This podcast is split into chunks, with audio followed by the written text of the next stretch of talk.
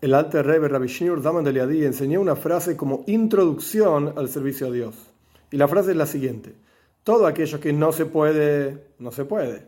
Todo aquello que se puede, ¿quién lo necesita?